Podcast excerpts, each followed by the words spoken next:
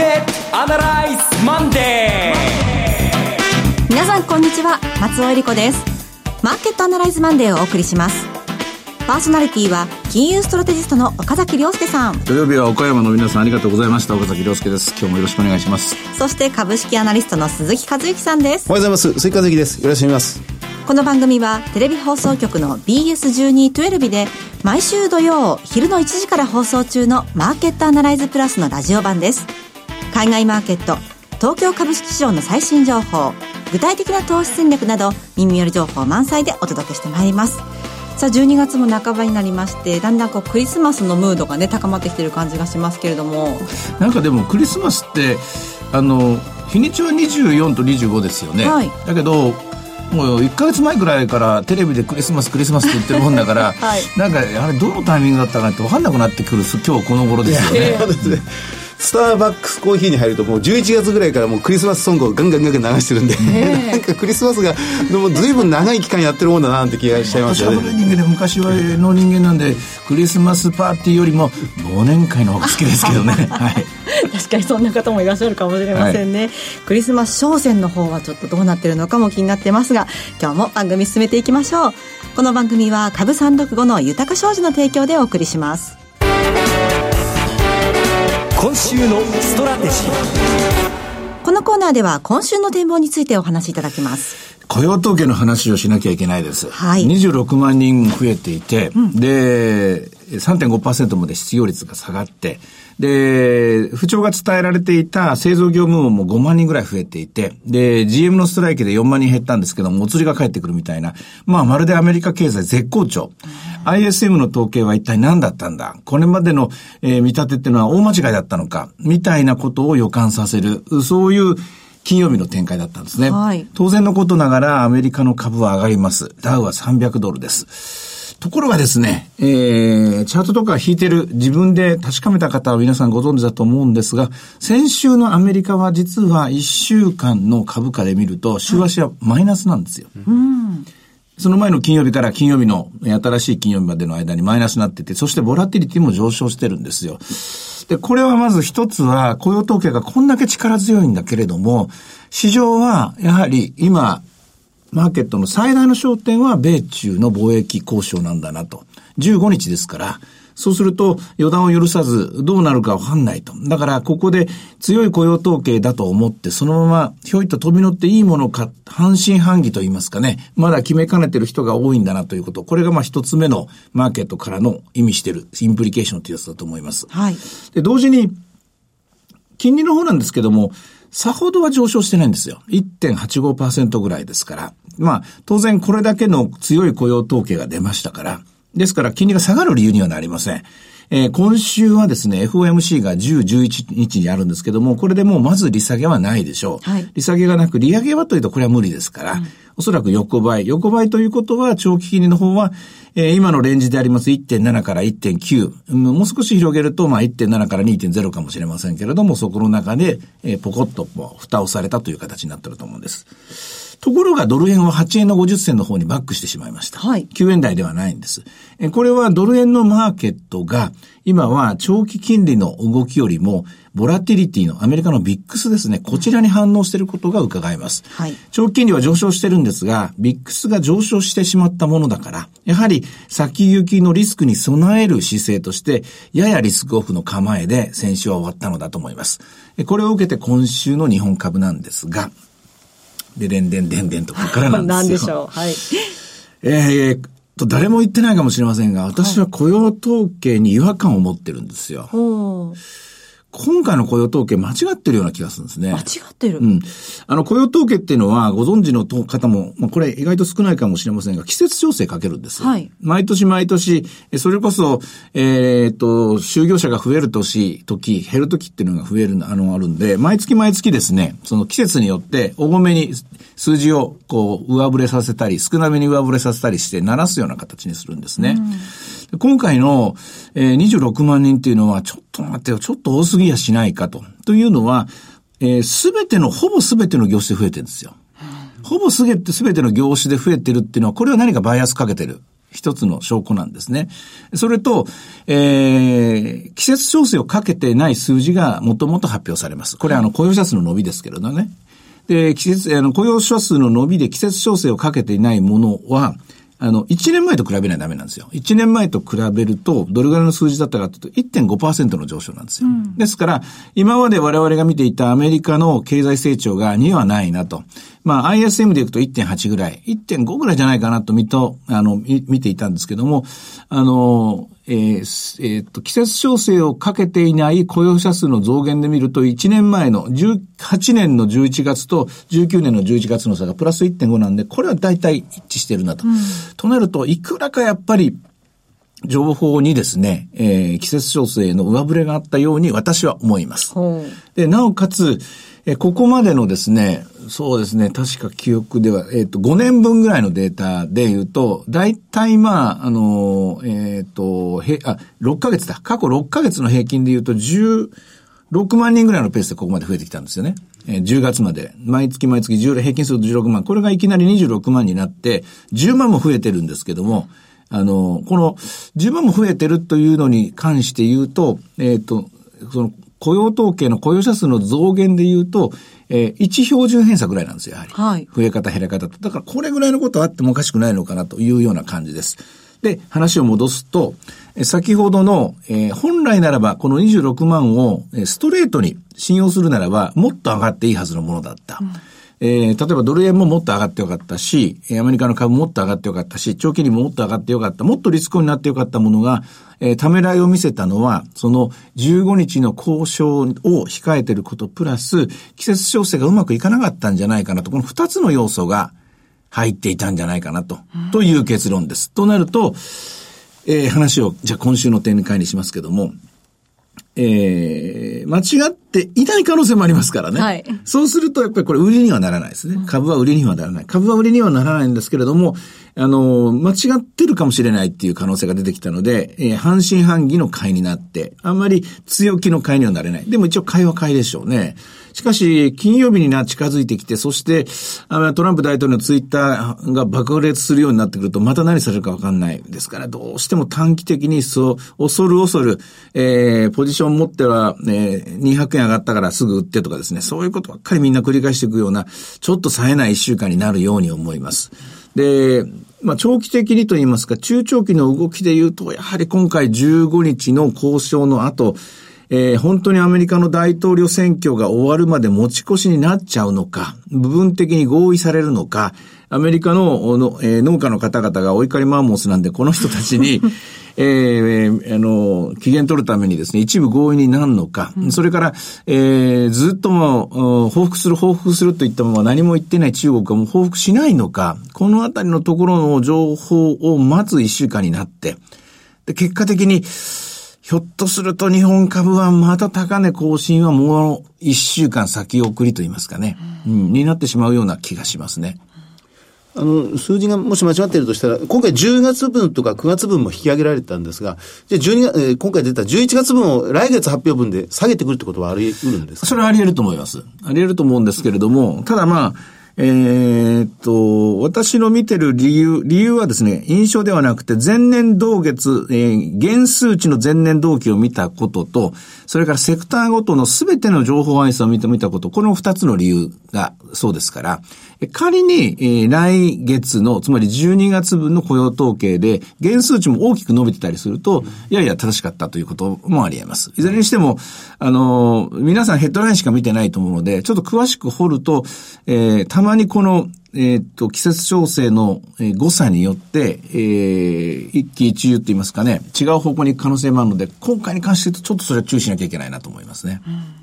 先ほどビックスのお話もありましたけれども、そういえば先週マーケットアナライズテレビの方に出てくださった黒瀬さんも最近気になるのはビックスの動きだというふうにおっしゃってましたね。これあの、ビックスについては2つの要素があって、まあもともと将来的なえー、懸念といいますか不安ですね。はい、今回で言うと米中貿易交渉の話を懸念しては上がってるっていう点もあるんですが、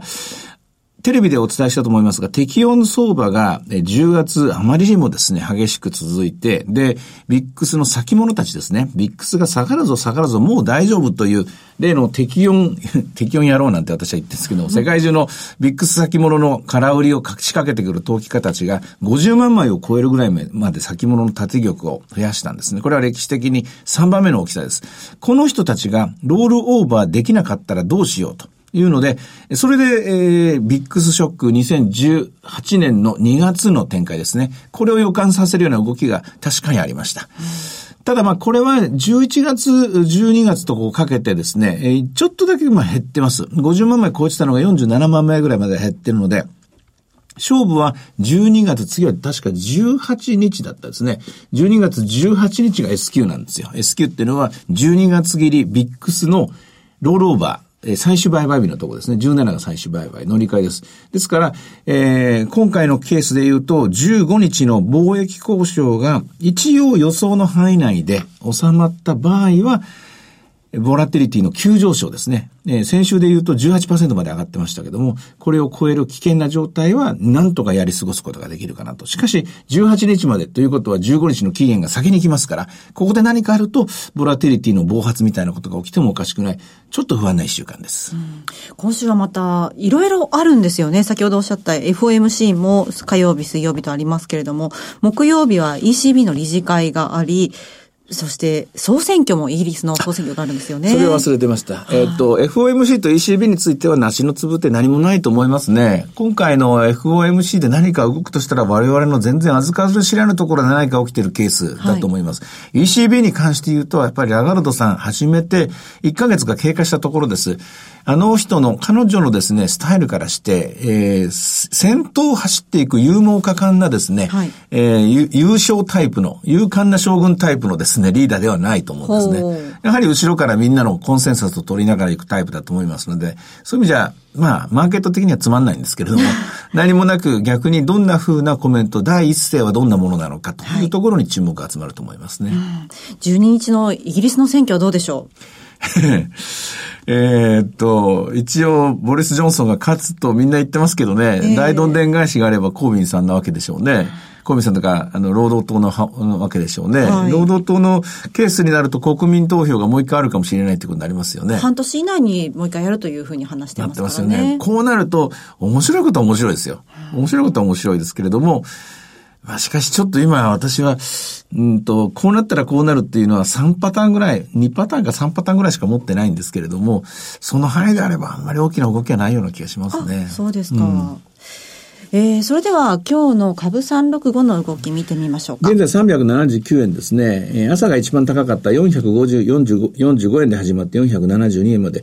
ただこの数字はあれですね、えー、っと、先週の金曜日のアメリカの時間帯でつけていた。えー、365は朝までやってますから、金曜日もずっとこれ見てたんですけども、あそこから見ると、ちょっと落ち込んでるっていうか、凹んだ、あの、えー、売られた水準になってますね。うんあの、アメリカの株価に関して言えば、今週1週間の見通しいかがですか？これもアメリ、アメリカも日本と同じなんですけども、じりじりじりじりほっとくとですね、アメリカの場合は株式市場にオートマティックにお金が入る構造になってるんですよ。はい、まあ、わかりやすく言えば積み立て型のお金みたいなもんです。積み立て型のお金の構造は2つあって、3つかな。1つは事業会社の自社株買い。年間のプログラムに合わせてコツコツコツコツ買うっていうのが来ますから。でそれからあともう一つは 401K と言われている、これはあの年金ですね。はい、あの個人の年金自分で決めるんですけども、これがまあ、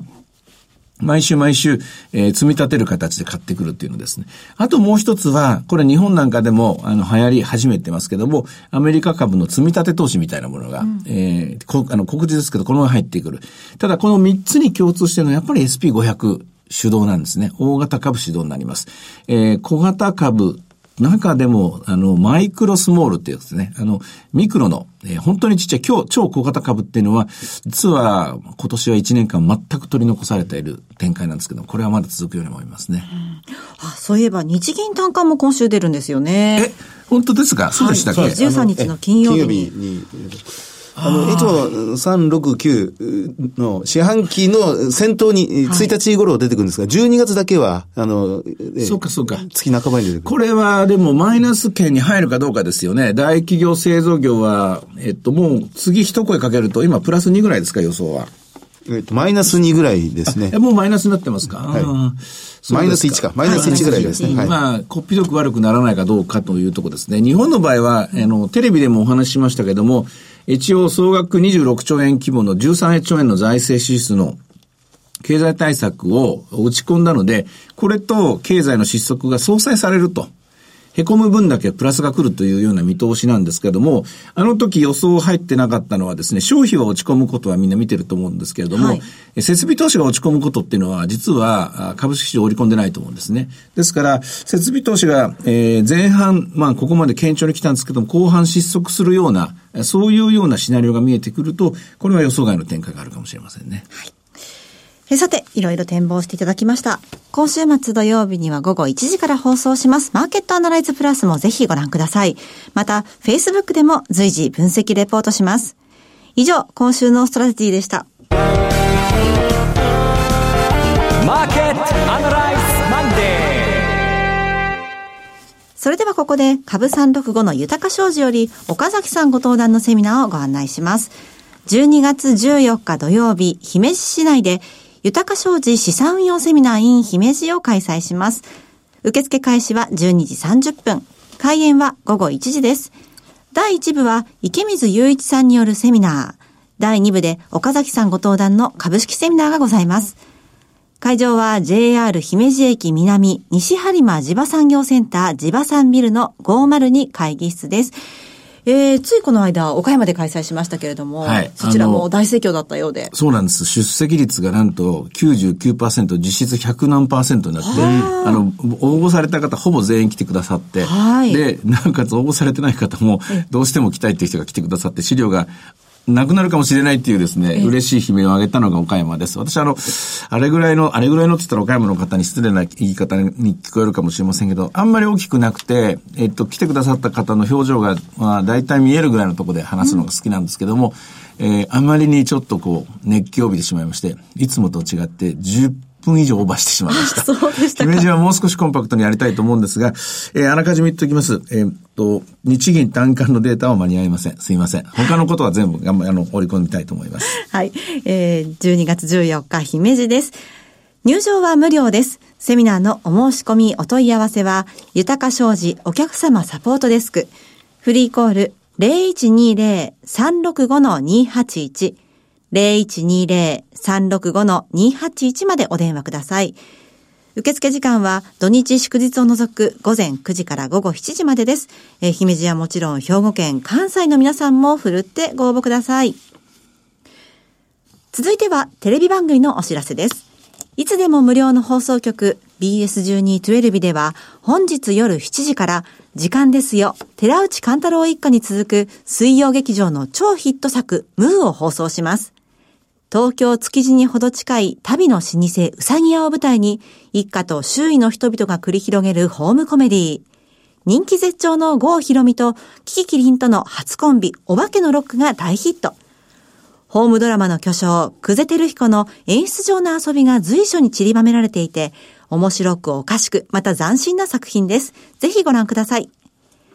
チャンネルの見方がわからない方は、視聴者相談センターへお電話ください。オペレーターが視聴方法をわかりやすくお教えします。03-5468-2122 03-5468-2122 BS1212 視聴者相談センターまで。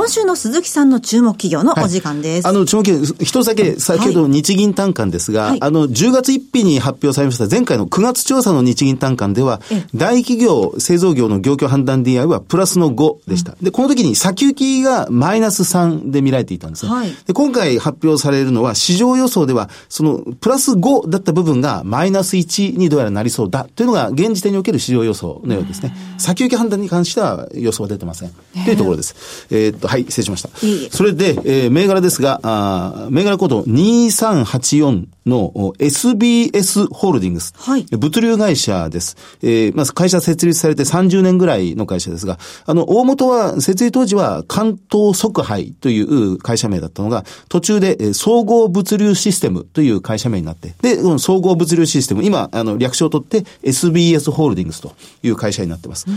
今、アマゾンで注文しますと、はい、かつてはヤマト運輸の独壇場だったんですが、今、ヤマトがやっぱりあの、高いクライシスの時に、やっぱりちょっとうちは受けきれないっていうんで少し断ったところから、アマゾンが別のサードパーティーにこう、配達をお願いしてるんですね。で、ピンポン鳴らして、アマゾンですって出ていくと、受け取ろうとすると、この SBS ホールディングスの方が持ってきてることが、はい、うちのエリアでは結構多かったりするんです私も変わったなと思いました。その SBS ホールディングス。はい、で、これがやっぱり業績好調で、12月決算なんですが、11月に発表された決算が、えー、第三四半期の時に通期の業績を情報修正しました。うん、えー、それまで2500億円の売り上げだった見通しを2550億円。で、えー、営業利益90億円で見ていたものを98億円に引き上げて、ひょっとしたらこれ100億円に乗せてくるんじゃないかっていう、はい、まあ、史上最高利益更新が、まあ、もう視野に入っているというところでありますね。で、あの、拡張、拡張、拡張で今、相当この会社は勢い増しているところでありまして、えー、向こう3年間、4年間で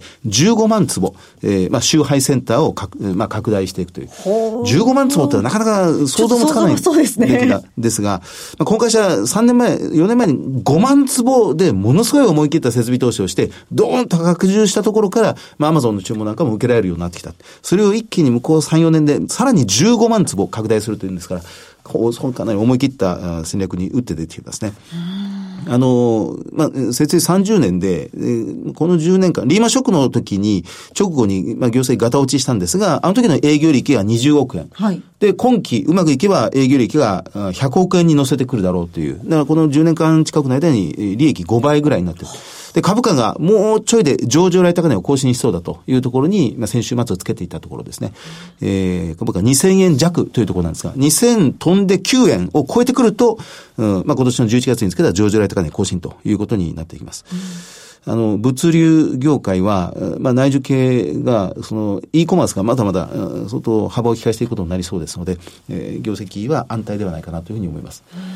いろんなイベントもありますし、まあ、どんどんこう、通信販売などに頼る傾向もありますし、資格なしといったところなんでしょうか？いや、やっぱり一番大きいのは、そのドライバー不足という、はい、まあ人手不足の煽りを一番受けてしまって、まあコストをどこまで吸収していくかというところが、この業界は一番大きいんですが、まあそれを自動化、まあ工場自体を自動化、工場というかあの拠点自体を自動化していて、できるだけ人手を少なく、まあやっぱりなんといってもドライバー、ラストワンマイルが一番厳しいので、はい、ドライバー不足をいかに調達するかって、だからこう会社を、待遇を良くして、一回入ってきてくれたドライバーさんを辞めさせないような、すごい工夫をしてますね。そうか、会社の中にも工夫があるのかもしれないですね。うん、あとやっぱり物流の鍵はやはり倉庫でしょうね、次は。うん、で倉庫が自前でやるのはやっぱりちょっと限界が来てんじゃないかと思うんですけど、共同のじあの倉庫ね。はい。あの、ヤマトも、えー、それこそ、えー、佐川も、S、その SBS も、あの、まあ、あと、あの、都並も、まあ、いろんな人がこう、共同で使えるような倉庫の会社っていうのが、ちょっとウィーワークっぽいですけども、こういう会社っていうのが出てくるような気がしますね。この業界もコワーキングの世界ですかね。倉庫シェアリングみたいな。倉庫シェアリングがみんなで使えるような形に、だってみんな必要なんで、そうですね。で、みんなでも莫大な投資するのはリスクがあるので、これは多分誰か目をつけてるんじゃないかと思います、ね。まあ、空いてる箱があったらお互いに使い合う、うん、どうなんでしょうか。さて、マーケットアナライズマンデー、そろそろお別れの時間です。ここまでのお話は、岡崎亮介と、追加随と、そして松尾恵里子でお送りしました。それでは今日はこの辺で失礼いたします。さよなら。この番組は、株三六五の豊か商事の提供でお送りしました。